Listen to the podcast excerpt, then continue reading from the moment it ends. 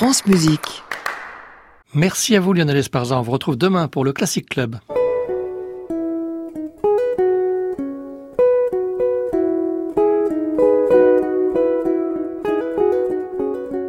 Arnaud Merlin, le portrait contemporain.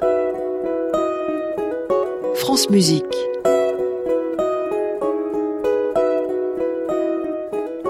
Aujourd'hui, Philippe Manoury.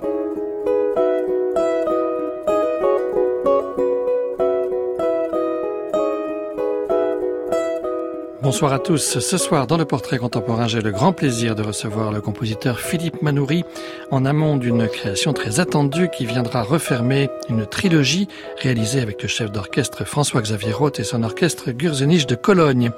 Avec ce laboratorium qui sera créé en Allemagne avant d'être repris à Paris le 3 juin dans le cadre du festival Manifeste organisé par l'IRCAM, on retrouve nombre des préoccupations du compositeur, la question de la grande forme, celle de l'orchestre et de sa disposition, le travail sur l'électronique, l'écriture de la voix, le goût pour la recherche, le sens du théâtre aussi, et puis une certaine forme d'engagement dans la cité qui semble parfois faire défaut à certains de ses pairs dans le domaine de la musique d'aujourd'hui. On évoquera donc tous ces sujets ce soir en compagnie de Philippe Manoury, et pour commencer on se replonge dans Ring, la première pièce de sa trilogie de Cologne.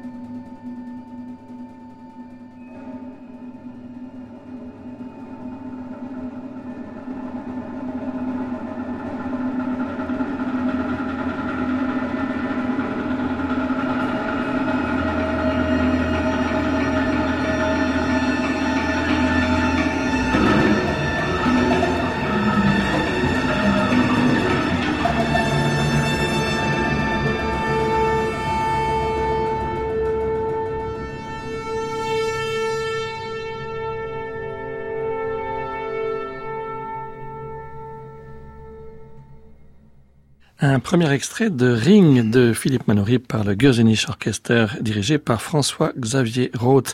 C'était en septembre 2017 euh, dans le cadre du festival Musica à Strasbourg. Bonsoir Philippe Manoury. Bonsoir. Ring, c'était en 2017, mais en fait c'était la deuxième pièce de cette trilogie, mais c'est la première. Alors c'est un peu comme les séries ou comme euh, les films à succès avec plusieurs épisodes. Euh, vous faites ce qu'on appelle les préquels. Euh, vous ne faites pas dans l'ordre. Je, ne compose pas dans l'ordre. je crois qu'il y a un ordre pour composer. Et ensuite, il y a l'ordre pour écouter. Et l'ordre pour écouter est un ordre qui n'est pas celui avec lequel les idées viennent. J'ai l'impression que pour un, un, romancier ou un cinéaste, ça doit être la même chose. mais là, c'est venu d'une autre idée, c'est-à-dire que François-Xavier Roth m'avait demandé d'écrire une pièce pour l'ensemble moderne et l'orchestre de la SVR, à la feu l'orchestre de la SVR, Baden-Baden, qui, a été regroupé, oui. Qui a été regroupé. Et euh, j'avais fait cette pièce donc pour un ensemble et un orchestre. Et ensuite, quand euh, il m'a proposé d'être componiste für Köln, c'est-à-dire en résidence à la Philharmonie de Cologne, euh, là, on a décidé tous les deux, enfin, de continuer la, cette idée et de faire une trilogie de, de pièces d'orchestre. Donc, Ring, la première pièce, c'est plutôt ce qu'on pourrait appeler comme une symphonie, si on veut. C'est vraiment une musique d'orchestre. In situ, la deuxième, mais qui a été composée en premier, comme vous l'avez dit, c'est plutôt dans le sens d'un concerto, parce qu'il y a même un ensemble de solistes qui jouent, euh, c'est l'ensemble moderne. Et quant à Laboratorium, qui est la dernière pièce qu'on va créer prochainement, euh, là on va plutôt vers l'oratorio, voire l'opéra, c'est-à-dire avec la voix, euh, la mise en scène et l'électronique. il y a quand même quelque chose de singulier dans Ring, c'est la façon dont euh, les musiciens sont disposés. Il faut peut-être l'expliquer. Il n'y a pas que dans Ring, mais là, le, in situ aussi. Mm. Euh, le but de ce cycle, c'est ni plus ni moins de repenser l'orchestre. je suis parti de la constatation que depuis, je dirais, l'école de Mannheim ou Haydn, on a le même orchestre. La seule chose qui change, c'est le nombre de musiciens qui est devenu beaucoup plus grand. Euh, dans une symphonie de Malheur par rapport à une symphonie d'Haydn, mais euh, la disposition, la structure, le, groupement famille homogène, la relation de ces familles les unes avec les autres, obéit à la même stratégie. C'est exactement le même orchestre. Et je me suis dit, mais bon sang, il y a quand même d'autres manières de concevoir un, un orchestre. J'ai rien contre l'orchestre tel qu'il existe. Évidemment, c'est un, un, outil magnifique. Mais je me dis, c'est quand même pas possible qu'on ne puisse pas réfléchir à d'autres manières d'utiliser ce formidable euh, outil. terreau, outil, euh, mais en créant d'autres groupements, en mettant des fois des musiciens sur le côté, derrière, parce qu'on n'entend pas la même manière si on voit les musiciens que si on ne les voit pas. Et donc, cette trilogie a eu pour objet de repenser l'orchestre avec des mhm. stratégies sonores et artistiques différentes. Et ça s'appelle Ring, ça veut dire anneau, hein. c'est pas forcément une référence à Wagner. C'est pas une référence à Wagner, mais c'est parce qu'il y a un orchestre qui est plutôt un orchestre Mozart, disons du, style Mozart, parce que le jour de la création, on jouait des airs de concert de Mozart et la symphonie 40 de Mozart, mais le gros de l'orchestre, le reste est distribué en, comme un anneau autour du public.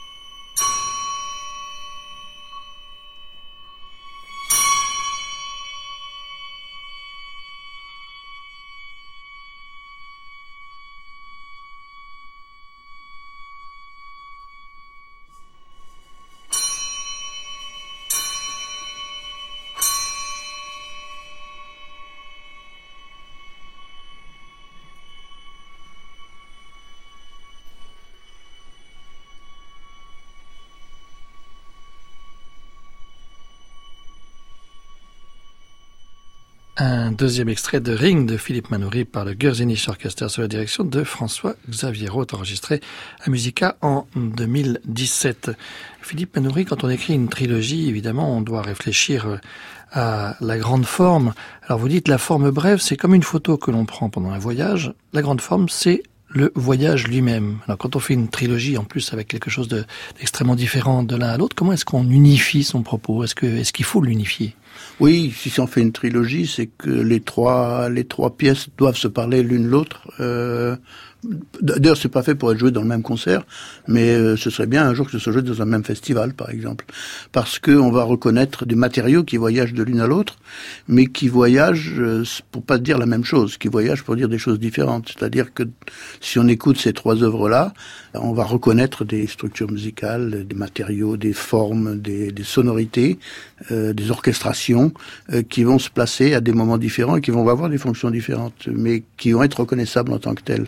Il faut qu'il y ait une, euh, je dirais comme une, une personnalisation que ces trois pièces se réunissent à l'intérieur d'une thématique qui puisse les englober. Ce sont ces entités que vous dénommez sous l'intitulé de grammaire musicale générative. Alors je me sers, je me sers de ce formalisme que j'ai inventé, qui n'a rien à voir avec les grammaires génératives de Noam Chomsky, euh, mais qui est une manière d'exprimer une chose très simple que tout le monde peut comprendre. On dit très souvent ce qu'on dit est important, mais le moment où on le dit est aussi important. C'est-à-dire on ne peut pas dire n'importe quoi, n'importe comment. Et euh, en musique, c'est la même chose. C'est-à-dire qu'on peut exprimer quelque chose, on peut dire quelque chose, mais la manière dont ça va être placé, est-ce que ça va être au début, à la fin, est-ce que ça va être précédé, est-ce que ça va être conclu, est-ce que ça va être une transition, est-ce que ça va être coupé, etc.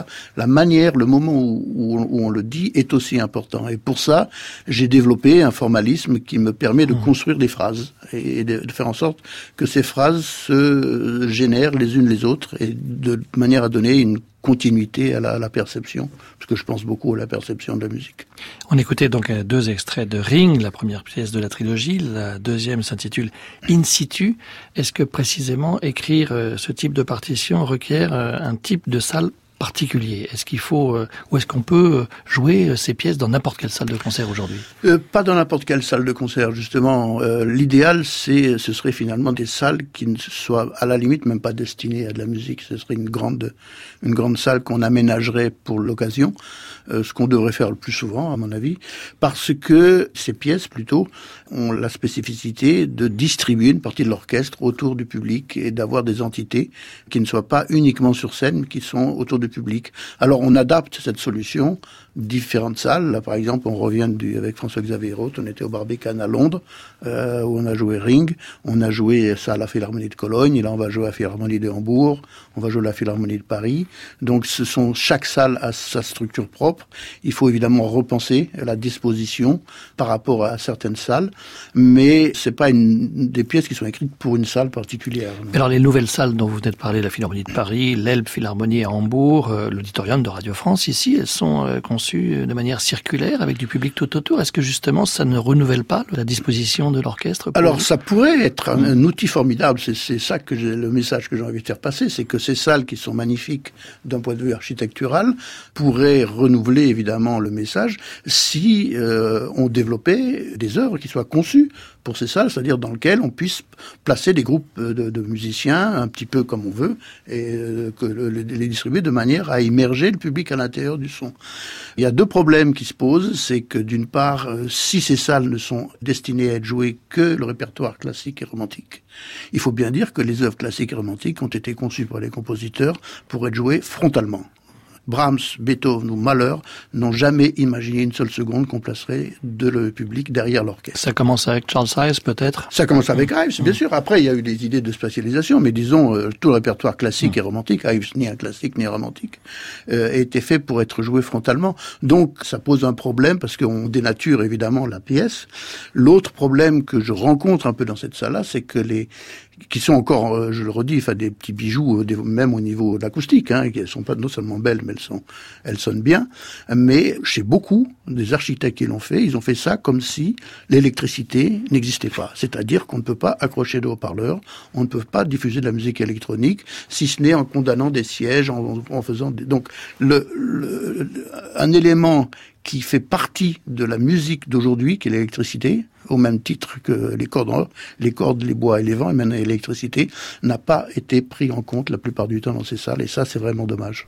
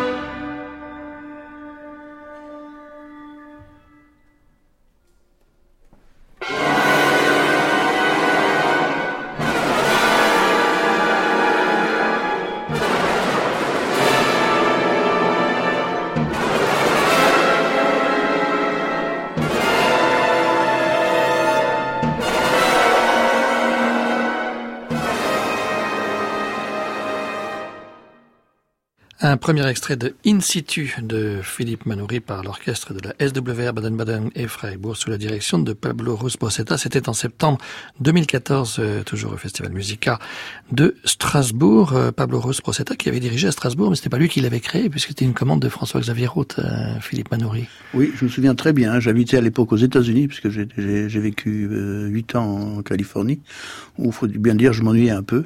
À San Diego. à San Diego, j'ai à l'université. Et à Noël, j'étais revenu et euh, ils m'ont appelé, il faisait beau. Euh, je revenais pour les vacances de Noël. J'étais sur une terrasse de café et le téléphone sonne. François-Xavier Roth m'appelle, me dit est-ce que tu veux faire une pièce pour l'ensemble moderne et l'orchestre de l'SVR Et j'ai dit oui tout de suite, évidemment, parce que ce ne sont pas des choses qu'on refuse. Et François-Xavier Roth, c'est un chef extrêmement actif euh, dans tous les domaines d'ailleurs, dans ce qu'on appelle le répertoire, mais aussi dans la façon de refaire le répertoire avec son propre orchestre, les siècles. Bien sûr. Et puis avec l'orchestre de Cologne, avec le London Symphony Orchestra, et toujours en accordant une place à la création. Toujours en attendant une place à la création, et il fait partie de ces rares euh, personnalités qui ne mettent pas des barrières euh, historiques. Euh, parce que moi, je me suis toujours poser la question pourquoi, par exemple, je sais pas, le festival d'Avignon peut jouer du Shakespeare et du Coltès dans le même festival, et pourquoi les festivals de musique, en général, très peu mélangent la, création contemporaine, ou disons les œuvres de, répertoire contemporain, et le passé. C'est une chose que les musiciens savent très peu faire, et François-Xavier Roth est quelqu'un qui, bon, en plus de son immense talent de chef d'orchestre, de son de sa communicabilité, euh, j'aime pas le terme, enfin disons sa manière de communiquer euh, aux musiciens et au public ce qu'il veut exprimer, qui est très forte. Il sait mélanger les choses, il sait faire en sorte que euh, les œuvres qu'il va mettre dans son programme se répondent les unes les autres, parce qu'il comprend très bien que nous sommes en train de continuer cette histoire. Vous savez, nous les compositeurs, nous sommes des héritiers, mais nous sommes des héritiers qui avons choisi nos richesses. D'habitude, c'est les héritiers qui sont choisis par les richesses, mais nous, nous choisissons les Et donc, nous continuons cette histoire. Et euh, on peut pas mettre évidemment n'importe quoi avec n'importe quoi, mais Roth est quelqu'un qui fait ça de manière très fine et il perçoit les ponts entre telle œuvre et telle œuvre.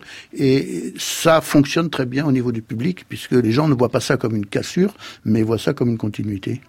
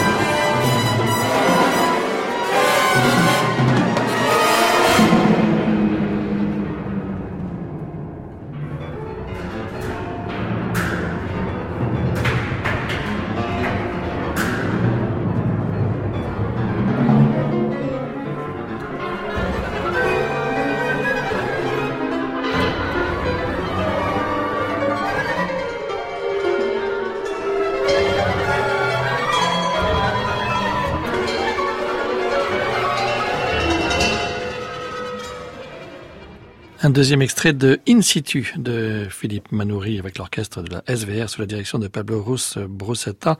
Philippe Manoury, la troisième partie de cette euh, trilogie euh, sera créée dans quelques jours en Allemagne et sera reprise le 3 juin prochain à la Philharmonie de Paris. C'est dans le cadre du festival Manifeste. Ça s'appelle Laboratorium. C'est une sorte d'oratorio, comme vous le disiez euh, tout à l'heure. Et vous retrouvez pour l'occasion Nicolas Stemann, qui était le metteur en scène de votre opéra, de votre Singspiel, comme vous disiez euh, List, euh, qu'on a pu voir d'ailleurs aussi euh, à Strasbourg. Pourquoi faire appel à un metteur en scène? Parce que un de mes buts, c'est de faire bouger les choses. Je trouve que les choses ne bougent pas en musique. La musique est très souvent euh, quelque chose de trop figé. Donc j'ai essayé de faire bouger l'orchestre. Maintenant, je vais essayer de faire bouger. J'ai essayé de faire bouger l'opéra aussi dans List, et je voudrais essayer de faire bouger l'oratorio en introduisant une dimension théâtrale à l'intérieur de l'oratorio. C'est-à-dire, je veux pas faire quelque chose qui soit figé. Et donc, dans cette œuvre, Laboratorium, euh, il y aura euh, des passages qui n'existent pas encore, c'est-à-dire qu'il y a une section, la cinquième section, va être confiée au metteur en scène pour qu'il fasse vraiment du théâtre. Alors, il y a deux acteurs, Patricia, une actrice, Patricia Sokolowska et euh, Sébastien, Rudolph. qui sont deux magnifiques acteurs allemands. Et il y a donc deux chanteuses, Tawa Augestadt et Rinat Moria, un chœur professionnel, un chœur de chambre professionnel, le SVR Vocal Ensemble, et un grand chœur amateur qui sera le chœur euh, Stella Maris. Stella Maris à Paris, mais c'est un chœur différent à Hambourg et à Cologne. Alors comment est-ce que vous avez travaillé avec, euh, avec Nicolas Stemann Vous avez travaillé chacun de votre côté et vous avez regroupé les éléments euh, Alors pas exactement, parce que ça c'est la manière dont on avait fait euh, Voilà, parce que c'était un opéra en chantier, on va dire en devenir, en nous, et on l'a on l'a constitué, construit pendant la répétition. Là, comme on n'a pas les, évidemment, on n'a pas le temps de répétition qu'on a pour un opéra, euh, c'est une partition qui est complètement écrite, sauf ces ces moments où il y aura du théâtre euh, qui vont s'incruster à l'intérieur. Mais j'ai vraiment conçu toute la forme de la pièce euh, en dissection qui va durer 90 euh, minutes, qui raconte une histoire. J'ai essayé de faire en sorte que ça raconte une histoire et que, si possible, que les gens puissent suivre. Alors c'est une histoire très actuelle. Alors c'est une histoire très actuelle. Ça parle des migrants. Voilà, ça parle sur la tragédie actuelle de, de, des migrants, euh, avec derrière un message. Je suis pas un compositeur à message. Je ne me... pas un compositeur engagé, je suis comme, pas comme on le disait engagé dans comme on disait dans les années 70, comme Luigi Nono et compagnie. Mais euh, il y a un message, par contre, que je veux faire passer, euh, c'est qu'une chose devrait passer avant tout, c'est le respect de la vie humaine. Là, pour l'instant, on ne respecte pas la vie humaine. Et alors, je comprends qu'il peut y avoir des stratégies politiques, euh, des organismes, des choses à régler qui ne sont pas faciles, mais la chose la plus importante, c'est la vie humaine. Et c'est ça que je veux montrer surtout. Et euh, il y a un fil conducteur dans cette œuvre, qui sont enfin une série de poèmes d'une grande poétesse euh, autrichienne, Ingeborg Bachmann, qui est morte tragiquement à Rome dans les années 70, qui était assez proche de Hans Werner Henze, et qui a vraiment écrit des poèmes sur l'idée du voyage, sur l'idée de l'errance, euh, donc que j'ai pris comme fil conducteur. Mais il y a aussi des textes de Nietzsche, des textes de Hannah Arendt, euh, et des textes de Georg Trakl. Et ça va mélanger donc cette idée des gens qui, si vous voulez, le public qui va être dans la salle va voir l'orchestre qui s'installe sur le plateau. Le plateau, c'est la proue d'un navire. Euh, et le public est dans le navire. Et voilà. Et on part sur, on part en mer, et il y a deux chœurs qui vont représenter des migrants qui vont petit à petit sortir des profondeurs et qui vont s'exprimer euh, devant des gens qui sont en train de se payer une croisière, quoi. Et donc euh, ensuite, les gens arrivent sur un port je sais pas lequel, c'est pas important. Et ensuite, ils sont ils vont voyager à travers l'Europe, à travers différents pays, euh, pour vraiment survivre à des catastrophes. Donc ça, c'est un peu l'histoire, mais dans cette histoire-là, il y a quand même, il y a, une idée euh, onirique parce que ces gens-là rêvent aussi. Euh, ils ont des, ils ont des rêves, ils ont des aspirations. Et ce sont des gens qui sont porteurs de culture. C'est pas uniquement des gens qui viennent envahir, comme on les voit trop souvent. Donc, c'est très complexe parce qu'on ne peut pas se servir comme ça d'une tragédie actuelle et dire voilà je fais de l'art et puis voilà les gens vont applaudir après ils vont au restaurant ils seront contents ça ça marche pas comme ça et ça ne doit pas marcher comme ça mais il y a quand même une chose qui est dans ce respect de la vie humaine et le fait que la culture s'est toujours formée avec ces mélanges, avec ces voyages, avec ces gens qui passaient d'un continent à l'autre, d'un pays à l'autre. Et ça, c'est des choses qu'on ne voit pas actuellement parce que on est aveuglé par des stratégies politiques euh, qui servent d'écran et de masque à cette histoire qui se continue. À découvrir le 3 juin prochain à la Philharmonie de Paris. En attendant, on retrouve un extrait d'In situ.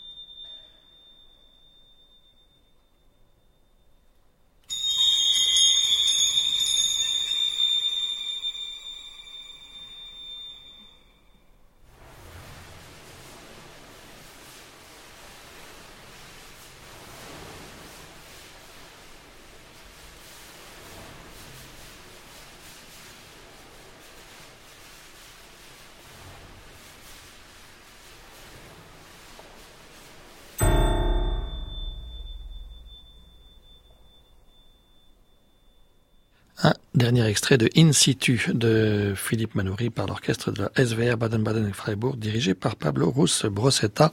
La troisième partie de cette trilogie sera créée le 3 juin prochain à la Philharmonie de Paris et auparavant en Allemagne. Le portrait contemporain, Arnaud Merlin, France Musique précisément, Philippe Manori, euh, vous habitez à Strasbourg depuis quelques années après votre retour euh, de San Diego en, Californie. Euh, Strasbourg, c'est un lieu de passage entre l'Allemagne et la France. On sait que vous étiez très lié à Pierre Boulez, que vous évoquez assez souvent Karl-Heinz Stockhausen.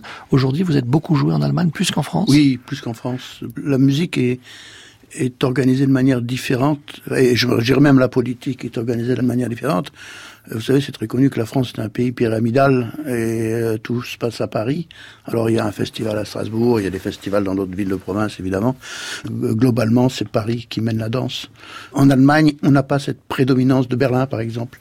C'est-à-dire qu'une ville comme Cologne, euh, une ville comme Munich, une ville comme Stuttgart ou d'autres.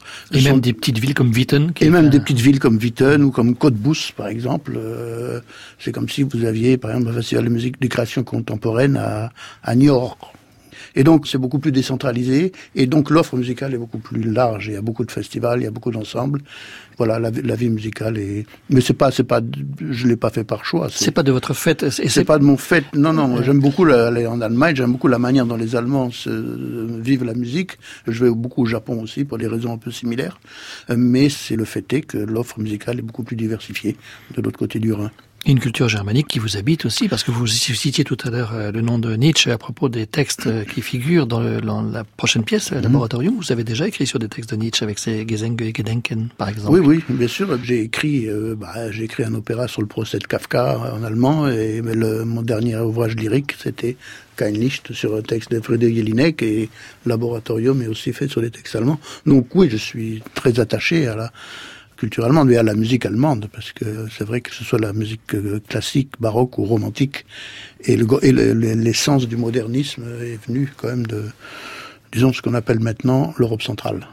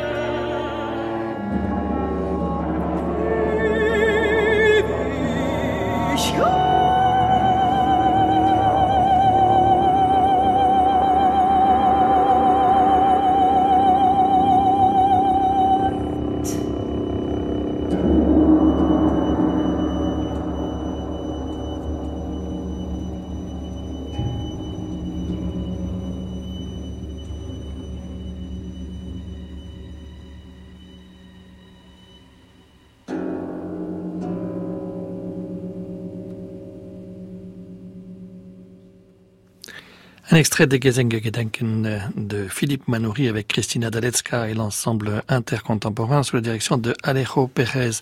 Philippe Manoury, jusqu'ici, on a parlé de cette trilogie, on a parlé euh, de l'orchestre, de sa disposition, euh, de la grande forme, on a parlé du, du goût pour le théâtre euh, également. On n'a pas encore parlé de votre travail sur l'électronique et sur les nouvelles technologies. On sait que vous avez été un pionnier dans les années 80. Vous en êtes où aujourd'hui par rapport à ça, par rapport à tout ce travail que vous avez euh, mené à la fois sur la musique dite mixte, sur euh, le temps réel C'est quelque chose que vous avez beaucoup, beaucoup défendu, beaucoup euh, poussé. Oui, alors déjà, on pouvait parler de nouvelles technologies dans les années 80, on ne peut plus le dire maintenant. C'est-à-dire que les technologies sont plus vieilles que la majeure partie des gens qui les utilisent. Et maintenant, je, continue à, pousser mon chemin. La chose que je trouve vraiment fascinante dans l'apport des technologies numérique, euh, c'est de pouvoir donner à la musique électronique euh, des qualités d'interprétation qu'elle n'avait pas. C'est-à-dire que je fais des musiques qui ne sont pas du tout des musiques figées sur bande magnétique, mais qui sont des musiques qui prennent en compte la manière dont l'interprète joue. Et la manière dont il joue va orienter la musique de manière différente. Donc c'est des musiques qui ont toujours des parts d'ouverture. Euh, c'est-à-dire que c'est pas figé, c'est pas c'est pas comme on faisait à l'époque quand on faisait la bande magnétique où tout était enregistré. Non, là, ce sont des choses. Et le temps réel a une chose qui est euh, pour moi inestimable, c'est qu'il appartient à la musique depuis qu'on fait de la musique. C'est-à-dire que toute la musique qu'on a écoutée avant l'ère de l'enregistrement était du temps réel. Euh, c'est-à-dire que euh, les musiciens ont une partition, ils travaillent, mais ils vont s'exprimer d'une manière singulière et particulière à un moment donné, et ce moment-là ne reviendra jamais. Quand vous travaillez par exemple avec l'altiste euh, Christophe Desjardins, avec la violoniste Essen Kang ou avec euh, le duo de piano euh, Grau Schumacher, quelle est la part de responsabilité qui vous incombe? Est-ce qu'elle est toujours de 100% ou est-ce que le compositeur laisse un petit peu de son libre arbitre au travail avec les interprètes? Ah ben non, ma part n'est pas de 100%. Évidemment, si la musique est mauvaise, c'est moi qu'on viendra engueuler, ça c'est sûr. Mais non, je, pars du, fin, du principe, et c'est le même que je fais avec la musique instrumentale, vous savez, quand on écrit une partition, on ne peut pas tout noter. Et euh, ça, c'est quelque chose que les gens ne comprennent pas, parce qu'on met beaucoup aujourd'hui en opposition l'improvisation, la musique de tradition orale, la musique de tradition écrite. Mais même la musique écrite, on ne peut pas tout noter. Donc l'interprète a une immense liberté. Et ce que j'essaie, c'est de retrouver cette liberté dans le cadre de la musique électronique. Donc quand j'écris pour euh, Christophe Desjardins et Son Kang, ou Grau Schumacher, ou Donatien Michel Dansac, euh, ou Quatuor Arditi, évidemment, la manière dont ils vont interpréter est quelque chose qui est irremplaçable. Ma musique tient compte de ce moment-là. Le temps, mode d'emploi, c'est pour deux pianos électroniques euh, en temps réel. C'est un disque apparaître prochainement? Très prochainement.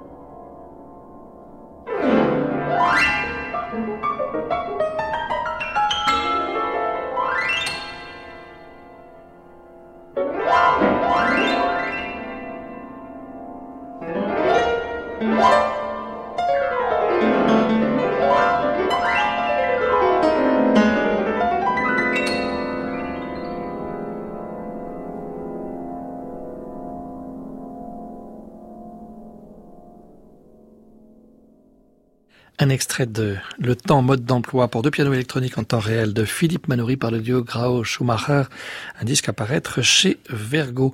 Philippe Manoury, quand on parle de nouvelles technologies, finalement ce sont plus des nouvelles technologies, elles sont inscrites euh, dans le temps déjà depuis assez euh, longtemps, depuis pas mal d'années. Euh, peut-être qu'est-ce qu'on pourrait repenser, maintenant qu'on a repensé les nouvelles salles avec leurs qualités et leurs défauts, c'est repenser la façon dont les concerts sont organisés aujourd'hui pour, pour les musiques d'aujourd'hui ou des musiques d'hier d'ailleurs. Oui, ça je pense que ce serait une bonne chose. Enfin, des gens le font. Euh, pour sortir de cette euh, bon trouver une thématique au concert. Enfin, il faudrait que le concert parle.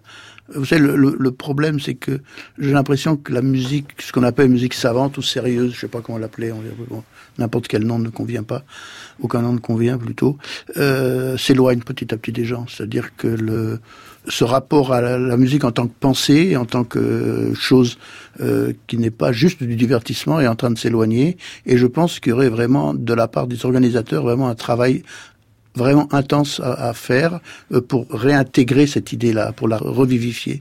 Et la manière dont on présente la musique et, devrait être repensée, moi par exemple, dans le euh, Ring, cette pièce d'orchestre, euh, l'orchestre s'accorde évidemment quand le public rentre, mais l'orchestre rentre en même temps que le public. Ça dure à peu près 20 minutes et la musique se constitue elle toute seule. C'est-à-dire que les gens entendent bien que ce qu'on entend n'est pas que des, des, musiciens qui se chauffent, mais que des fois c'est des mmh. bouts de musique et il est impossible de savoir à quel moment commence la musique. Et à certains moments, la musique est déjà constituée et le chef la prend et ensuite l'amène vers une certaine direction.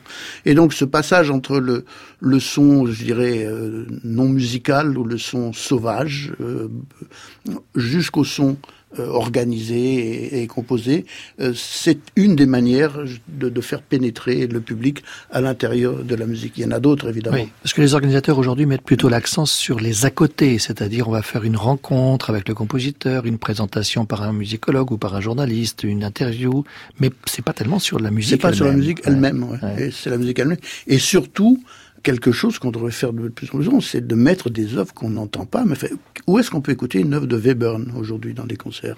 Nulle part. Et une fois de temps en temps. Une fois de temps en temps. Enfin, c'est une pièce, c'est une musique qui a été écrite il y a plus d'un siècle quand même, et qui reste étonnamment euh, fraîche pour nos, pour nos oreilles. Alors on peut pas la mettre avec n'importe quoi, évidemment.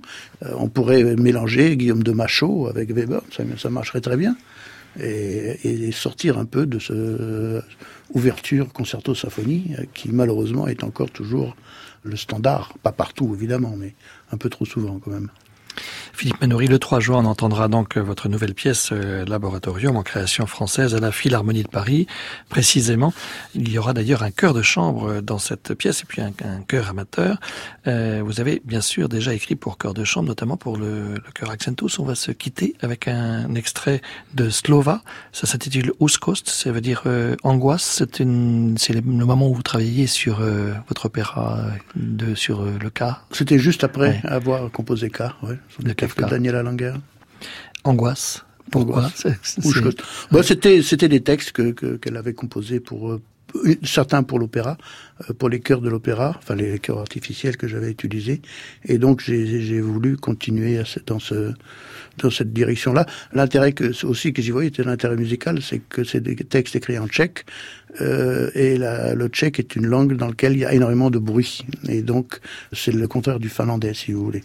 Et donc euh, j'ai toujours été attiré par cette opposition entre son bruité et son qui ne sont pas dans le entre dans le, le bruité et le voisé. Entre le bruité et le voisé, vous l'avez très bien dit.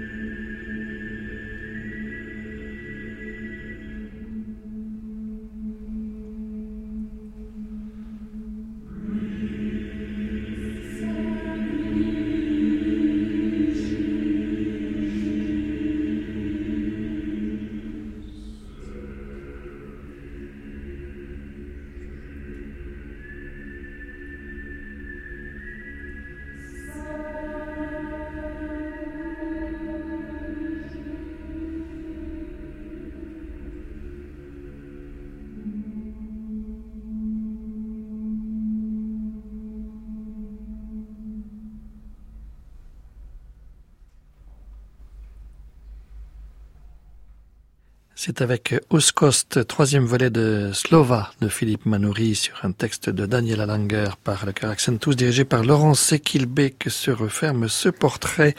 Merci beaucoup Philippe Manoury. Merci à vous. D'avoir accepté cette invitation ce soir. Je rappelle la création française de Laboratorium avec le Gürzenich Orchester de Cologne et François-Xavier Roth. Ce sera le 3 juin prochain à la Philharmonie de Paris dans le cadre du festival Manifeste.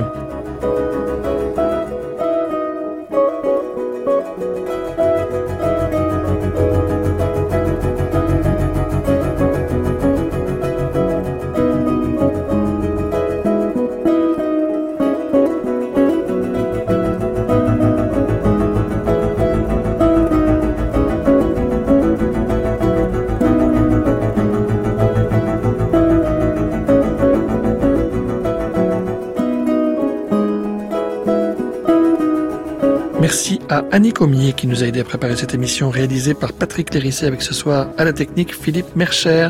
Je vous donne rendez-vous mercredi prochain, 23h, un nouveau portrait avec le compositeur Sébastien Béranger. En attendant, vous pouvez réécouter et télécharger cette émission sur le site de France Musique, francemusique.fr.